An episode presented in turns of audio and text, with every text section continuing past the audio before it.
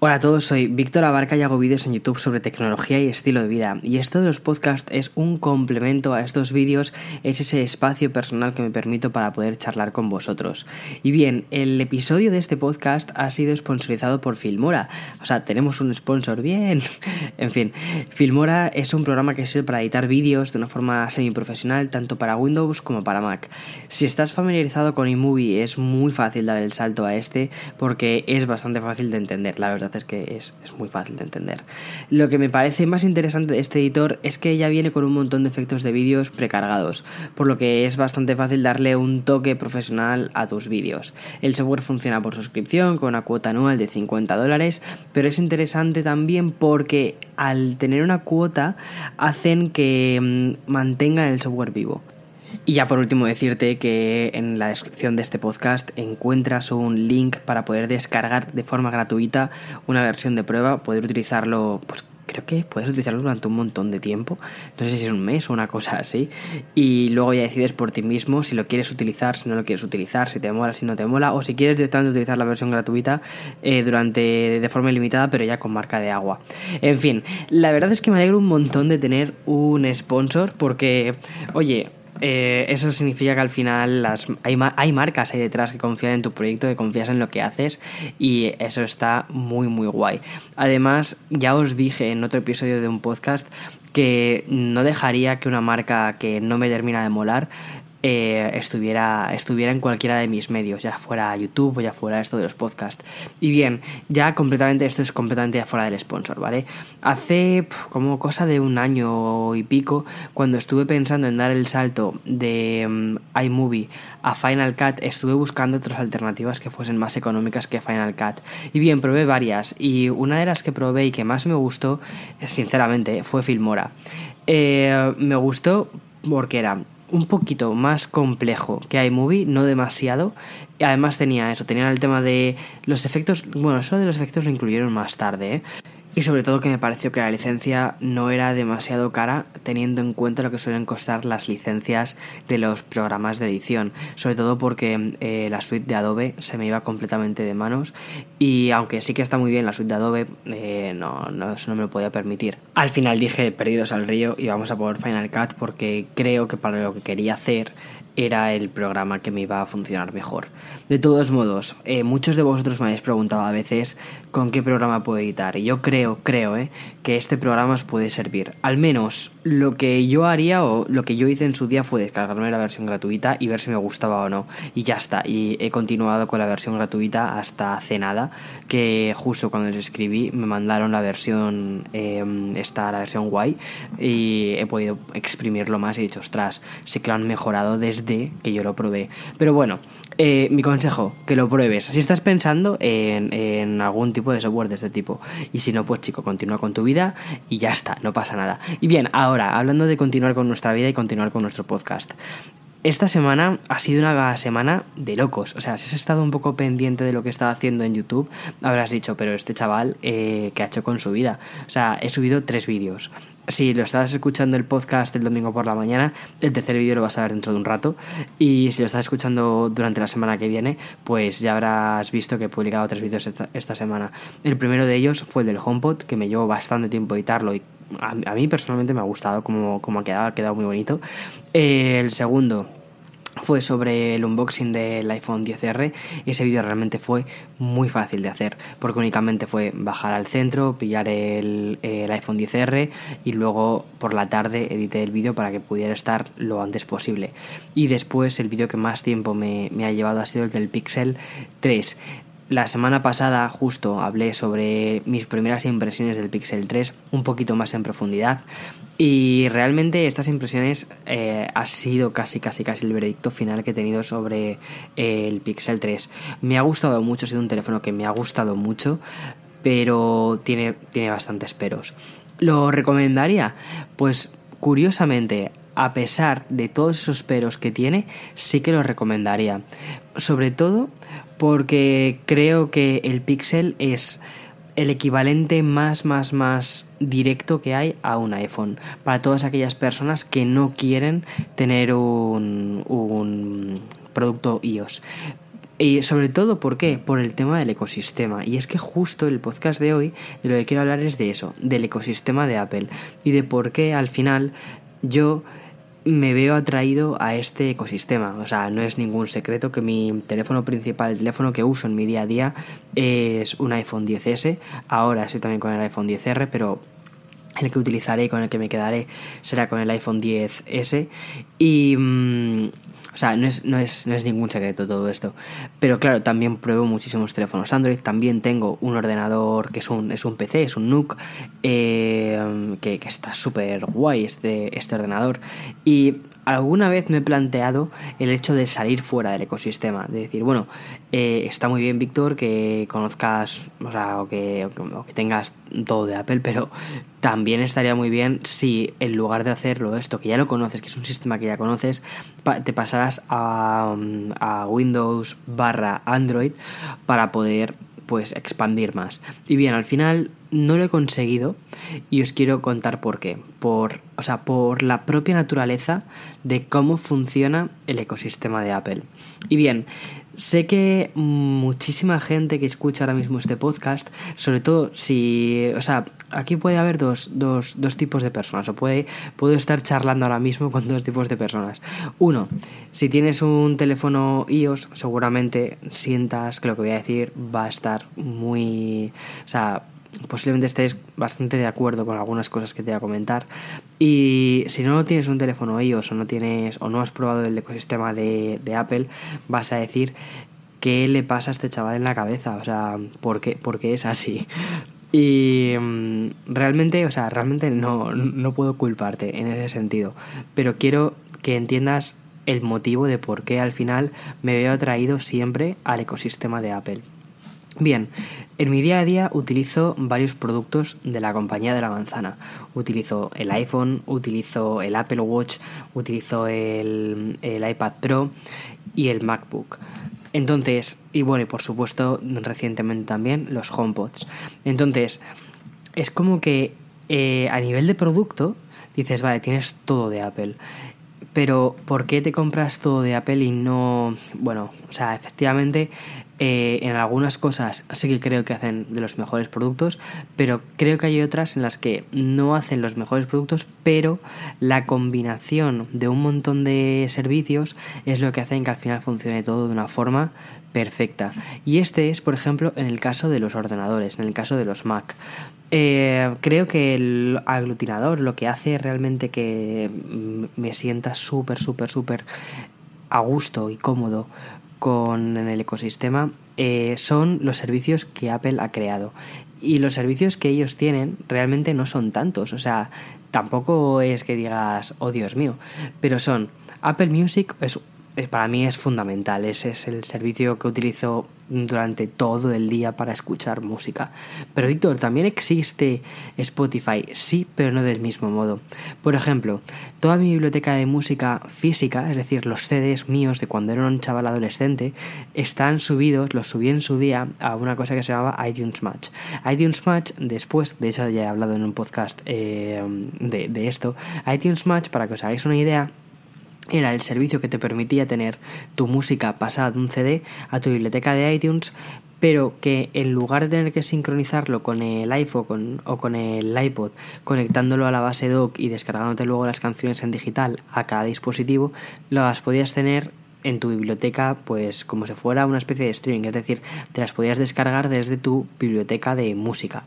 En fin, esta función, por ejemplo, creo que no existe en Spotify. En Spotify al final toda la música que tú consumes pertenece a la propia plataforma. Entonces, hay muchas, seguro que hay canciones, rarezas, cosas que, yo qué sé, pues que te apetecía de, de tu CD, pues que no, que no están ahí. Y mm, por eso me gustaba mucho el, sistema de iTunes Match y de ahí pasé a Apple Music. Y Apple Music te permite tener todas esas canciones que tú ya tenías en tus CDs em, subidas a tu propia biblioteca y además juntarlo con la biblioteca de música digital que ellos ya tienen, que es como su equivalente a Spotify, a Deezer, a mm, eh, YouTube Music, bueno, a cualquier otro em, servicio de música, ¿no? De streaming de música. Y la forma en la que funciona Apple Music dentro de los productos de Apple es, es bestial. Es bestial. No, nada que ver a cómo funciona Apple Music, por ejemplo, en el teléfono Android. Que también lo tengo, curiosamente.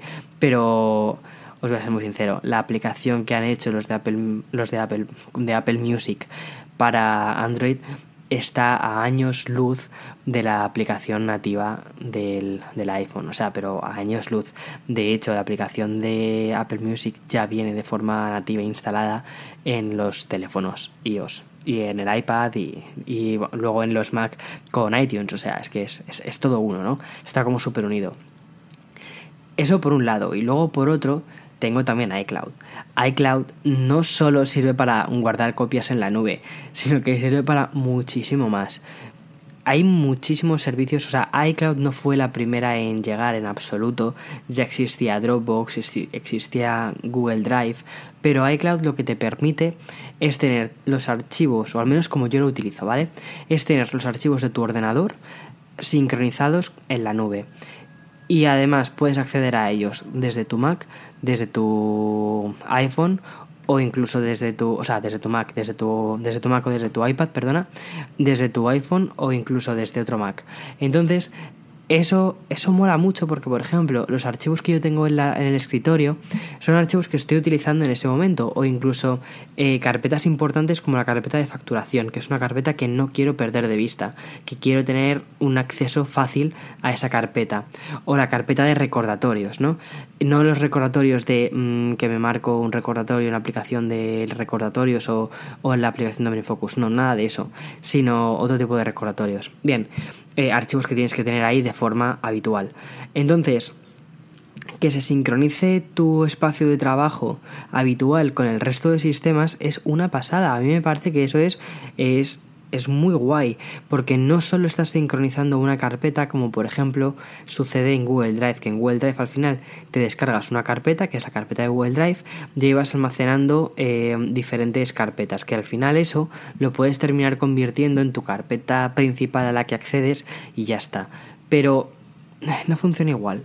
Mm, no sé si me explico. No es, no es el mismo sistema que sí que tienen montado en iCloud para que todo esté sincronizado, tu escritorio, tu carpeta de documentos, tu carpeta de fotos. No sé si, si me explico con eso. Entonces al final hace que todo sea muy, muy cómodo y que el uso que tienes del ordenador y de la forma en la que encuentras o manejas tus archivos es realmente cómoda. Y esto, por ejemplo, sé que si utilizase mi teléfono Android como teléfono principal en el día a día, pues iba no lo iba a poder disfrutar del mismo modo, ¿no? Ya lo he intentado varias veces, lo he intentado con Google Drive, sobre todo para que fuera esa, esa carpeta raíz eh, sobre la que estar trabajando con el tema de archivos y todo eso, pero luego, por ejemplo, cuando llego al ordenador veo que no funciona igual.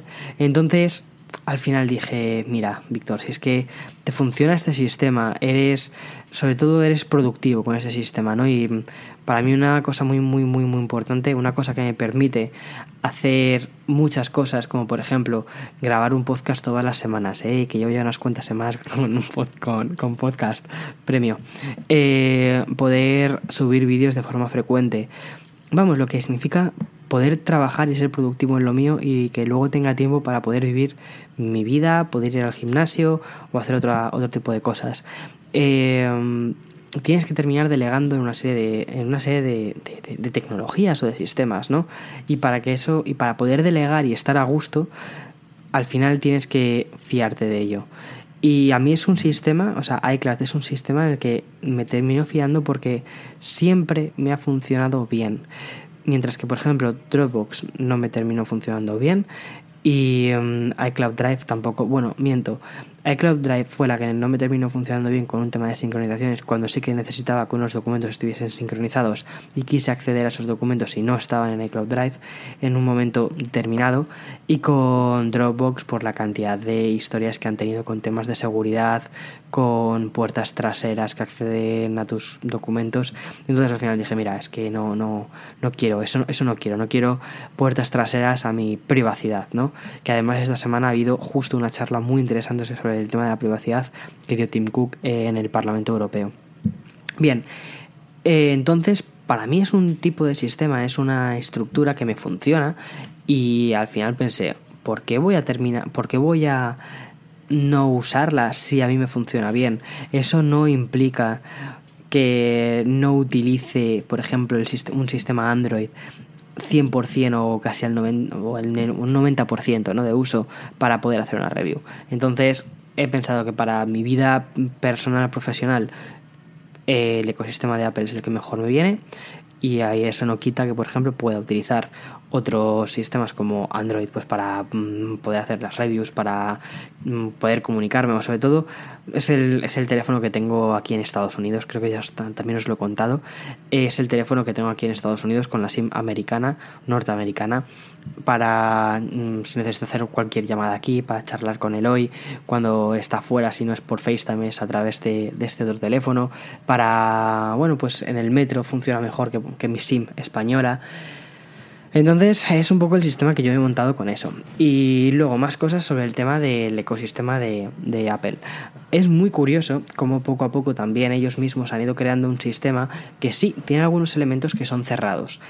Por ejemplo, te voy a decir elementos que son cerrados y elementos que no son cerrados. El iPhone no es demasiado cerrado para lo que para, para, ser el eje principal, ¿no? Porque al final el iPhone puedes mm, incorporar aplicaciones de Google, puedes incorporar, es decir, si tu, si tu vida es PC, al fin y al cabo, si tu vida está gira en torno al PC o tu ordenador principal es un PC, puedes utilizar el PC con el con el con tu teléfono iOS, con tu iPhone.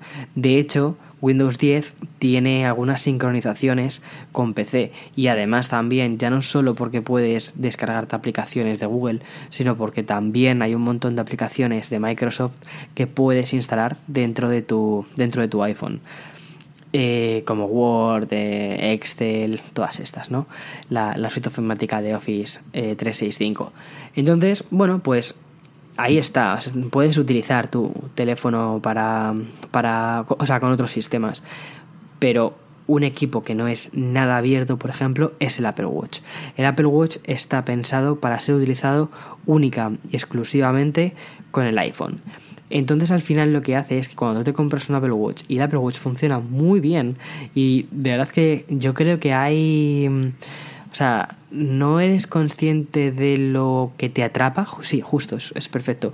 No, es, no eres consciente de lo que te atrapa el, el propio Apple Watch hasta que intentas quitártelo de la muñeca e intentas coger únicamente un teléfono eh, Android, el Pixel o el que quieras. Y eh, dices, ostras, me falta, por ejemplo, el hecho de el, completista que hay en ti, ¿no? De quiero cerrar todos los días mis círculos, quiero hacer determinada función, quiero pedirle a Siri que apague las luces desde mi reloj.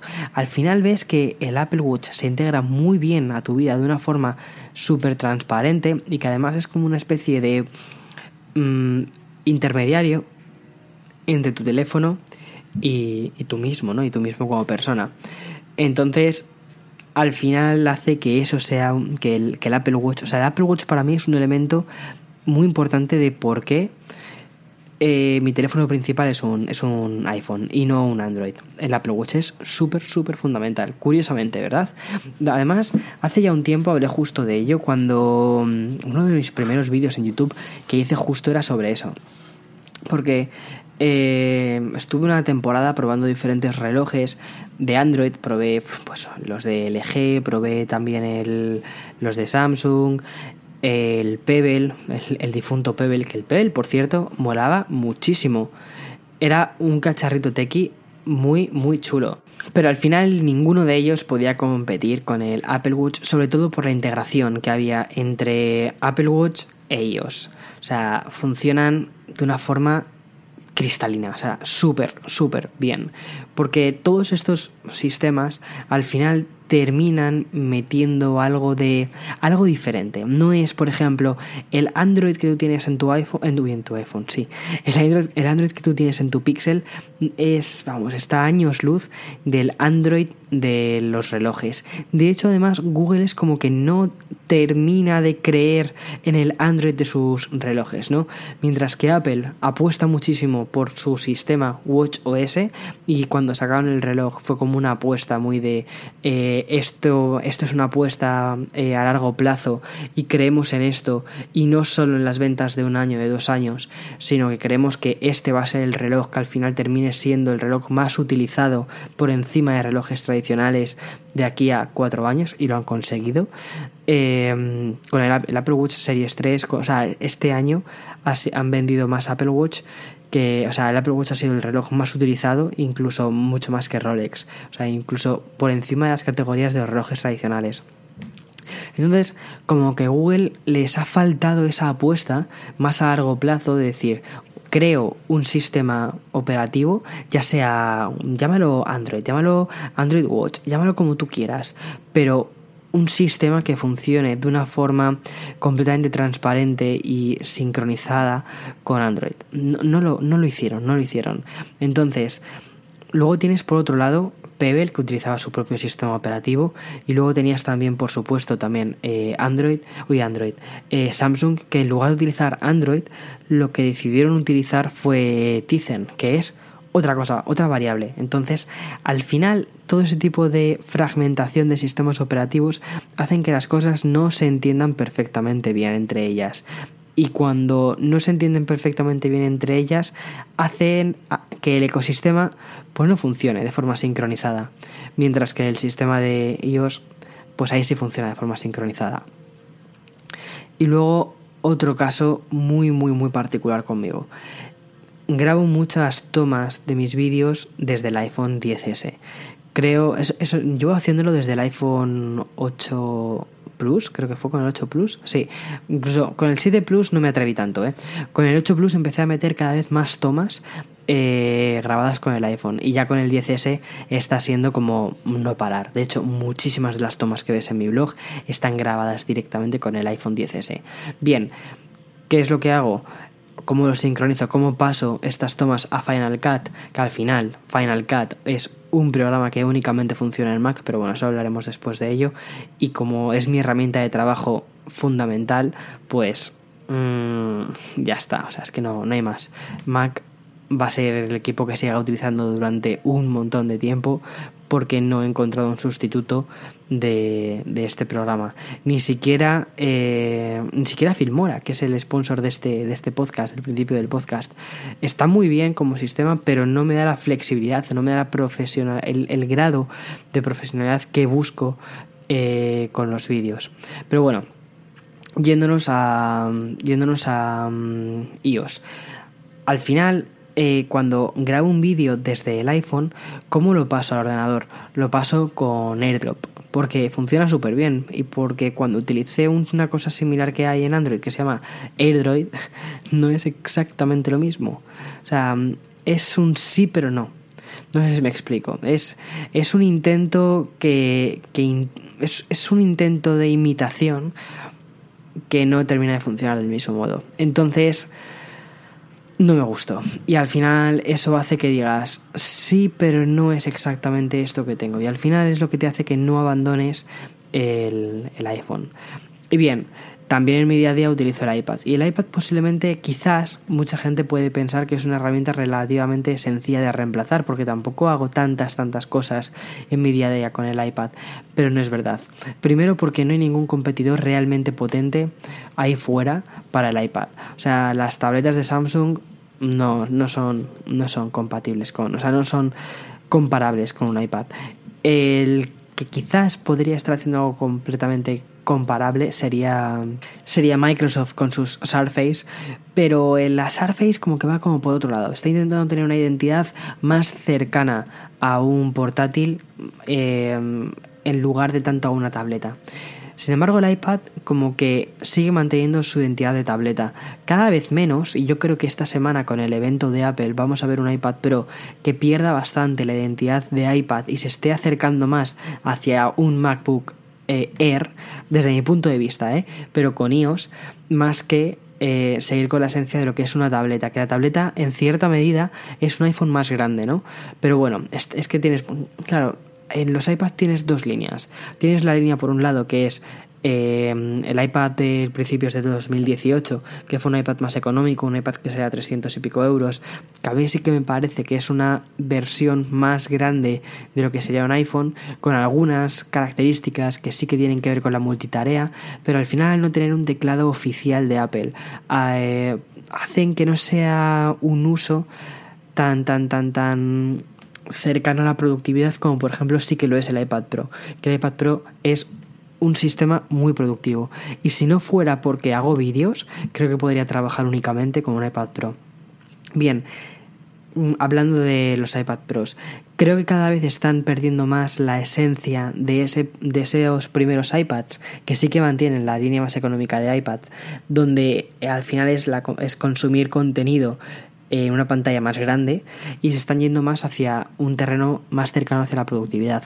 Que ese terreno lo ha mm, logrado bastante bien las tabletas de Surface. Pero bueno, me sigue gustando el iPad por una sencilla razón y es porque todas las aplicaciones que compro eh, para el iPhone las tengo también para el iPad y no tengo que pagar las suscripciones dos veces, no tengo que pagar las eh, aplicaciones dos veces, ya está ahí todo y eso de verdad que al final te ahorras mucho dinero porque cada vez estamos viendo que las aplicaciones, o sea, las aplicaciones buenas gratuitas, la época de las aplicaciones buenas y gratis, esa época ya ha pasado. O sea, eso hace, no sé, cinco años que, que lo dejamos atrás. Si te fijas ahora casi todas las aplicaciones buenas de verdad hay que pagar alguna cuota, aunque sean cuotas muy muy bajas al mes, pero hay que pagar alguna cuota de suscripción o un pago inicial y completo y ya está. Em, entonces, tener aunadas todas las suscripciones, es decir, que pagas una suscripción para todos tus dispositivos iOS. Eso es genial. Y luego otra cosa que yo creo que no utiliza demasiada gente y que también está ahí es el tema de las compras en familia. Cuando no son suscripciones, cuando son cuando es una compra de un pago único, las compras que tú haces, no en todos los productos, no en todas las aplicaciones, pero sí en casi todas, en casi todas las aplicaciones que tú compras también están disponibles en el resto de dispositivos iOS de tu familia. Entonces, mm, mi familia puede utilizar muchas de las apps que yo compro y ellos no tienen que gastarse nada, ya están compradas y lo puedes creo que compartir hasta con seis miembros de tu familia, o sea, está súper bien eso. Entonces al final hace que todo funcione de una forma pues muy muy muy unificada y cada vez van consiguiendo que funcione de una forma más unificada. Y al fin y al cabo en eso consiste un ecosistema. Y después el Mac. El Mac me parece que es de las cosas menos, o, al menos hasta hace no demasiado tiempo, me parece que era de las cosas menos propietarias, es decir, que menos ecosistema intenta, intenta crear, pero cada vez está creando más ecosistema. Sobre todo por lo que te comentaba antes del escritorio, de la gestión del escritorio con iCloud en Drive y que puedes tener ese, escritorio en, el iPad, puedes tener ese escritorio en la aplicación de documentos del iPhone. Entonces es muy cómodo acceder a, a los contenidos que tienes en tu Mac, que has estado trabajando con ellos con un teclado y un ratón reales y en un momento dado poder llevártelos a pues a eso a, un entorno completamente portátil completamente de tu iPhone no sé a mí, a mí es que eso me parece y luego un producto que he hecho su análisis esta semana, que ha sido el HomePod. El HomePod sí que me parece que es de los productos más ecosistema, mm, sí, o que, te hace que el ecosistema sea aún más cerrado eh, que ha hecho, que ha creado Apple. Y primero porque utiliza Apple Music, o sea, para poder exprimirlo al 100% utiliza Apple Music. Y luego el que creo que al final aúna todo este ecosistema es Siri. Y al final el HomePod, más del 50% del HomePod es Siri es, la interfaz que utiliza el HomePod para poder utilizarlo, las peticiones que tú le haces al HomePod, cómo controlas ese sistema, cómo controlas ese producto, es a través de las es a través de Siri. Y para mí Siri, pues eso, me parece que es lo que al final hace que todo el ecosistema se termine, termine teniendo un sentido. Entonces, sí, el HomePod es de los productos más, más, más, más cerrados que ha sacado Apple, pero también es verdad que si tienes ya todo, funciona de una forma extraordinaria. la mm, instalación del HomePod es bestial, es decir, es únicamente tienes que acercar tu iPhone al HomePod, aparece una ventanita que dice, este es tu nuevo HomePod, instalar y en tres, en tres pasos, una cosa así, ya lo tienes, ya tienes todo sonando y funcionando de maravilla. Entonces, ¿Existe un ecosistema por parte de Apple? Sí, claro que existe un ecosistema por parte de Apple. De hecho, es lo que yo creo que es lo que más están trabajando durante todo este tiempo. Y mm, por otro lado, ¿es un ecosistema cerrado? Sí, sí que es un ecosistema cerrado. Es un ecosistema que busca que todos sus productos funcionen de una forma muy sincronizada entre ellos. Y creo que no hay lugar para que otros productos u otros fabricantes al final se integren dentro del ecosistema de Apple, principalmente por, uno, la filosofía propia de la compañía y en segundo lugar porque creo que ellos no controlarían al 100% todo el proceso, toda cómo funcione de esa forma tan transparente que quieren para el usuario. Entonces, eso no, va a llegar a pasar nunca. De todos modos, una crítica que se hace bastante a, a, Apple con el tema del ecosistema es que al final utilizan este ecosistema como para retener a los usuarios, que lo hacen para cerrar tanto el ecosistema que no pueda salir de él. Bien, esto yo creo que es, no sé, o sea, es si, si no te gusta, pues te vas, o sea, y, mm, tienes un montón de alternativas ahí fuera. Tienes un montón de teléfonos Android, eh, tienes PC, tienes, no sé, una serie de cosas por ahí. Que, bueno, un montón, cada vez, miento, cada vez hay menos alternativas. Porque antes sí existía los Windows Phone con su propio sistema operativo, pero cada vez estamos viendo menos alternativas. Eso sí que es cierto. Pero bueno, en cualquier caso, si no te gusta el ecosistema que te proponen, pues no pasa nada, o sea, siempre eres libre de irte. Pero no conozco a mucha gente que se haya, y muchos comentarios que, que me hacéis vosotros son que al contrario, venís de un ecosistema que es mm, PC y al final entráis en un ecosistema de Apple y os termina gustando mucho. A veces os cuesta un poquito, os cuesta pues comprenderlo, comprender cómo funciona todo eh, tan sincronizado, pero, pero al final, o sea, los comentarios que recibo es que os, os suele gustar. En fin, de todos modos, y dicho todo esto, eh, al final esto de, los ecosistemas también lo que hacen es tener a los clientes de una forma más segura durante más tiempo. Porque si tú lo si tú creas un, un sitio en el que la gente vamos a plantear un, ese ecosistema como un lugar vale si tú planteas ese lugar como un sitio donde la gente quiere estar cuando saques una siguiente versión pues la gente también va a querer eh, ir a esa versión. Es decir hay mucho negocio detrás de todo esto pero es normal. O sea al fin y al cabo es una empresa tecnológica y, ya está. Y lo que te venden y lo que te están vendiendo siempre y nunca, nunca lo han ocultado eh, son productos. Son productos y servicios para que utilices con esos productos. Ya está. No, ah, y de hecho, esta misma semana hubo una conferencia que dio, una charla que dio Tim Cook delante del Parlamento Europeo, hablando acerca de la privacidad y el derecho de las personas a ser, a tener una vida privada a nivel digital muy buena y yo creo que si había alguna duda de que Apple no vendía los datos o de que, o de que intentaba recopilar la menor cantidad de datos posibles, creo que ahí ya está, ya está todo dicho. No sé, te puede gustar más o menos la filosofía de su compañía, puedes estar más o menos de acuerdo eh, con ella, pero a mí me parece que al menos intentan hacer que las personas que han optado por sus productos pues estén cómodas que eso ya es bastante más de lo que otros fabricantes pueden decir. No digo, por ejemplo, eh, Google con su Pixel, que creo que han hecho un trabajo bastante bueno, aunque os comentaba, hay algunos peros en lo que es el producto en sí, pero luego Android dentro del Pixel funciona, por ejemplo, muy bien, sino otras compañías que también están intentando crear otros ecosistemas, por ejemplo, Samsung con todo su ecosistema, pero que no terminan de hacerlo de ese modo tan suave, tan limpio y sobre todo tan claro y diciendo qué es lo que están haciendo que terminan por no por no convencer, por no convencer al usuario. En fin, pero bueno, al final es el usuario el que tiene el poder, es el usuario el que decide la compra y a través de las compras, a través de lo que la gente compra y elige, es como se moldea un poco todo esto. Y eso es lo bueno, eso es lo que creo que eh, es al final lo que nos tenemos que fijar. Así que, bueno, era, me apetecía contar un poco mm, todo, me apetecía, porque creo que es una pregunta que me habéis hecho bastantes veces a través de comentarios de YouTube, sobre todo cuando hablo mucho de los iPhones, hablo mucho de, del iPad, del Mac, y me preguntáis, ¿por qué te gusta tanto Apple? A ver, mm, una vez, hace mucho, hace cosa de dos años, incluso antes de dedicarme de forma más directa a YouTube, eh, hice un vídeo que se llamaba fanboy de Apple. Y bien, sí que en algunas cosas lo mantengo y me considero, o sea, una cosa de la que me reía bastante en ese vídeo era del, del, calificativo de fanboy, ¿no? Como si fueras una especie de zombie descerebrado. Obviamente que no eres un zombie descerebrado, lo que pasa es que puedes tener una cierta afinidad hacia una marca, sobre todo porque encuentras utilidad hacia esa marca.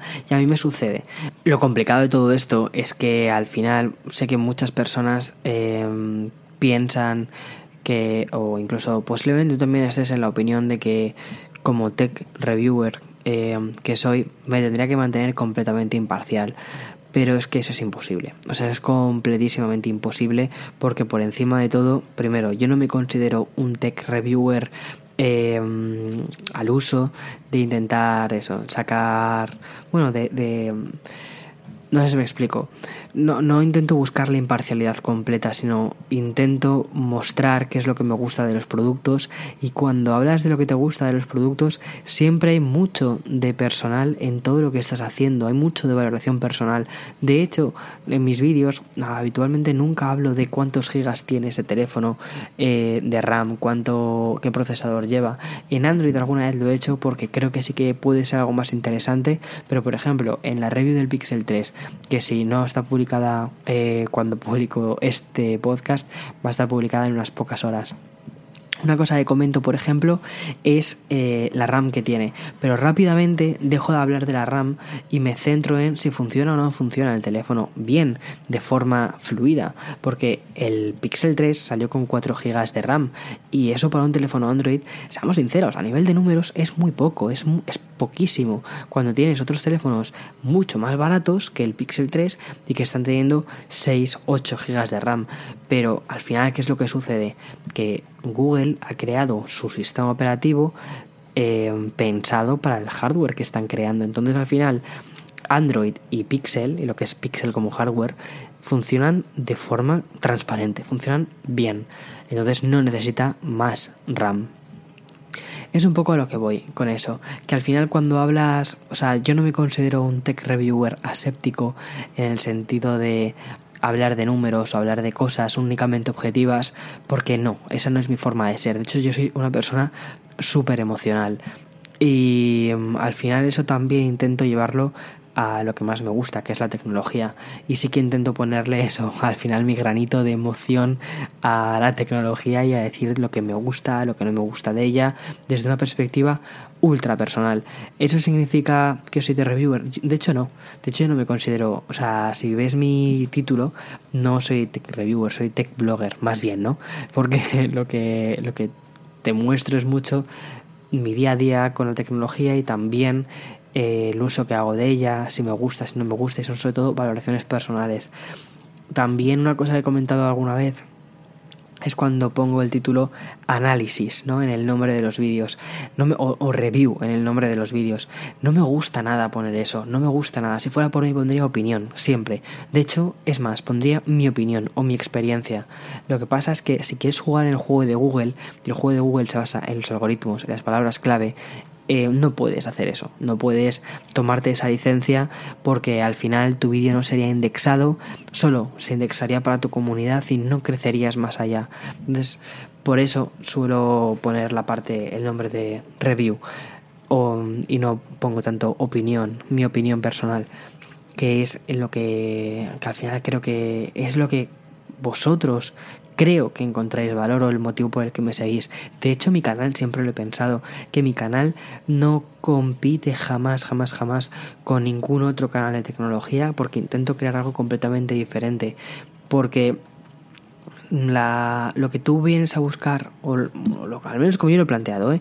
lo que una persona viene a buscar en mi canal es algo completamente diferente a lo que va a buscar en otro canal. En mi canal espero que nadie vaya a buscar una opinión eh, no una opinión, perdón, sí, o, una opinión objetiva de una cosa. Bueno, para empezar, las opiniones no son objetivas, ya está, basándonos ahí. En fin, el otro día justo es que esto es una cosa que le dio muchísimas vueltas y me dirás, Víctor, ¿por qué te estás dando tantas vueltas a esto? Bien, mira, el otro día justo, eh, a raíz de unos comentarios de, de, uno, de un análisis que hice, de un vídeo que hice, no un análisis, de un vídeo que hice, eh, había bastantes personas que me tachaban de fanboy, ¿no? Eh, y lo estuve hablando con Eloy, porque Eloy muchas veces también me ha dicho que soy bastante fanboy, que cree que debería bajar el tono, que cree que debería eh, no bajar el tono, sino no ser eh, tan... Wow, esto me encanta, ¿no?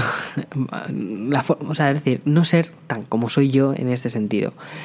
Pero le dije una cosa bastante sencilla y creo que creo que la entendió muy bien eh, y creo que me parece interesante poder compartirlo también con vosotros y es que al final tú cuando ves cuando lees un periódico cuando tú lees en España tenemos varios periódicos, ¿vale? Pero cuando tú lees El País, sabes que al final El País es más de una tendencia política y la gente que lee el país eh, tiene una tendencia política más determinada y cuando la otra persona lee el ABC sabe que tiene otro tipo de tendencia política.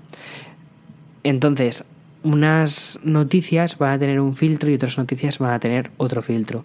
Ya está, simplemente eso. Y lo que la gente al final espera, o tú como lector, lo que esperas es leer las noticias con ese filtro. La objetividad como tal no existe. La objetividad como tal se la tienes que dejar a un Excel. Ya está. A un programa informático. O sea, tienes que dejar a. Es que, es que ni siquiera los números son objetivos.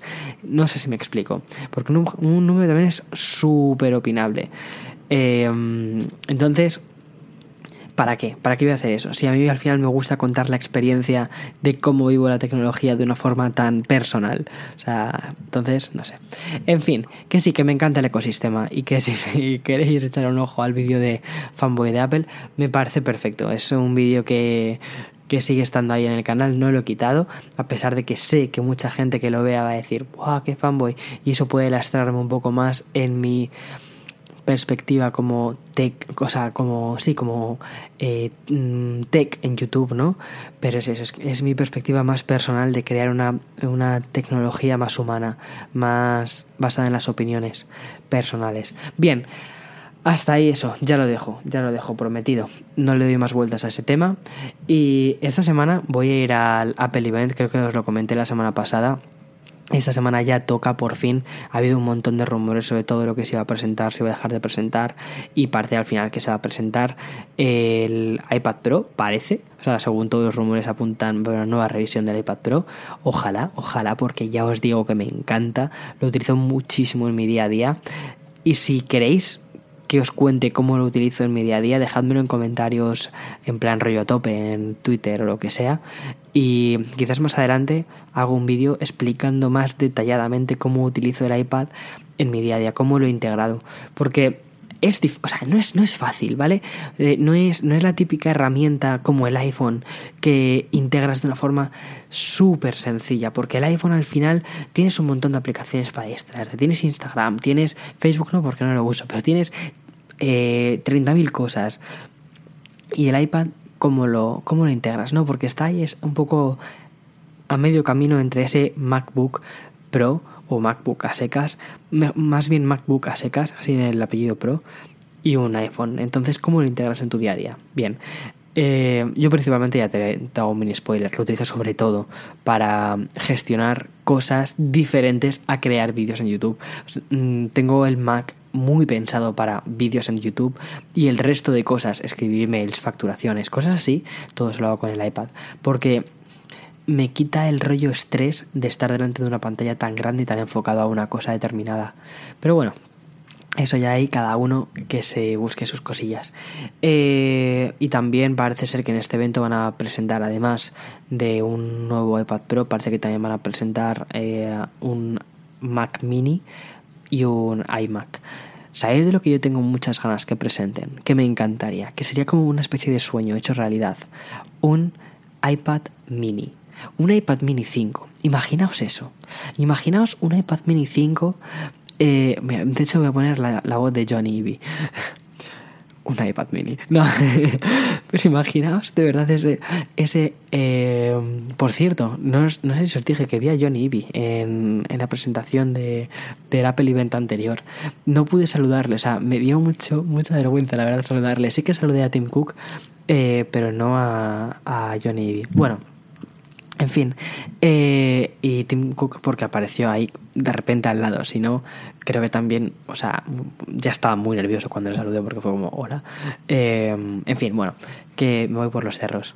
Pero imaginaos por un momento un iPad mini 5 compatible con un Apple Pencil. Ya no te digo, por ejemplo, eh, con, un, con un teclado y nada por el estilo, pero es el mismo concepto del iPad del 2018, el que lanzaron hace unos cuantos meses. Bueno, pues el mismo concepto, pero más pequeño. Yo creo, de verdad, que sería el, el iPad que llevara siempre conmigo en, en, en un bolsillo, porque es que cabría en un bolsillo de una chaqueta así un poquito más grande, junto con el lápiz. Sería bestial, aquello sería, yo creo que bestial. Ya uso bastante el iPad cuando voy por ahí, que me lo llevo al metro y todo, porque decidí dejar de perderle el miedo de decir, uy, te pueden robar un iPad. He decidí dejar de perderle el miedo y aprovecharlo en todas las circunstancias. Y al final es un sistema portátil, lo cargo todos los días junto con mi iPhone, porque es que los utilizo los dos muchísimo, pero muchísimo. En fin, me encantaría ese iPad mini. ¿Y mm, qué más cosas? Eh, os he hablado de un Mac mini, os he hablado de un, un iMac. También parece que hay rumores de que quizás saquen un iMac. Fíjate que a mí eso me parece más, más raro. Si sacan... No tendría por qué ser tan raro. Pero quizás hacen como más un... Hemos actualizado el iMac. Punto. Ya está. Y no dicen nada.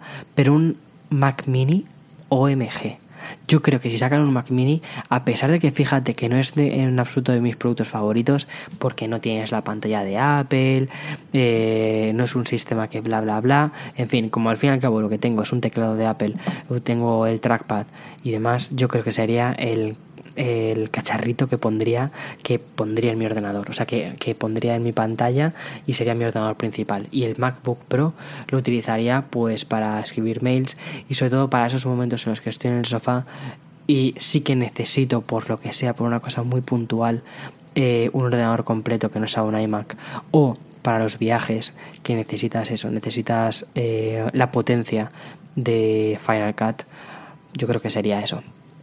Eh, mi candidato ideal para convertirse en mi ordenador.